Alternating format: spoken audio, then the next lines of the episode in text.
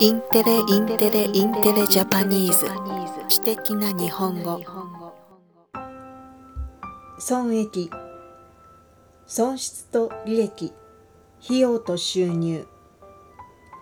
一点。状況が大きく変わること。合理的。論理が通っていること。算定。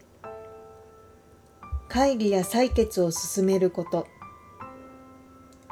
業績仕事の成果。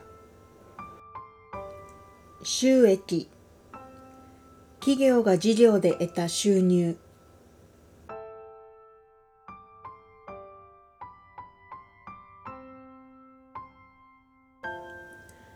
旅行業界最大手 JTB の昨年度の決算は国内外の旅行需要が落ち込み最終的な損益が過去最大の1051億円の赤字となりました。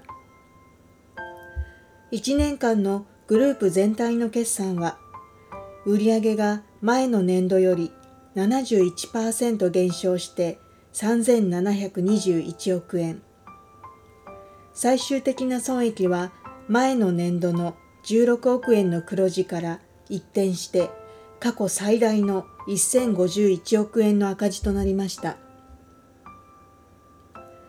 今年度の業績予想については現時点では合理的な算定ができないとして具体的な収益の額は示しませんでしたがワクチン接種の効果による旅行需要の回復などで黒字化は可能だとしています。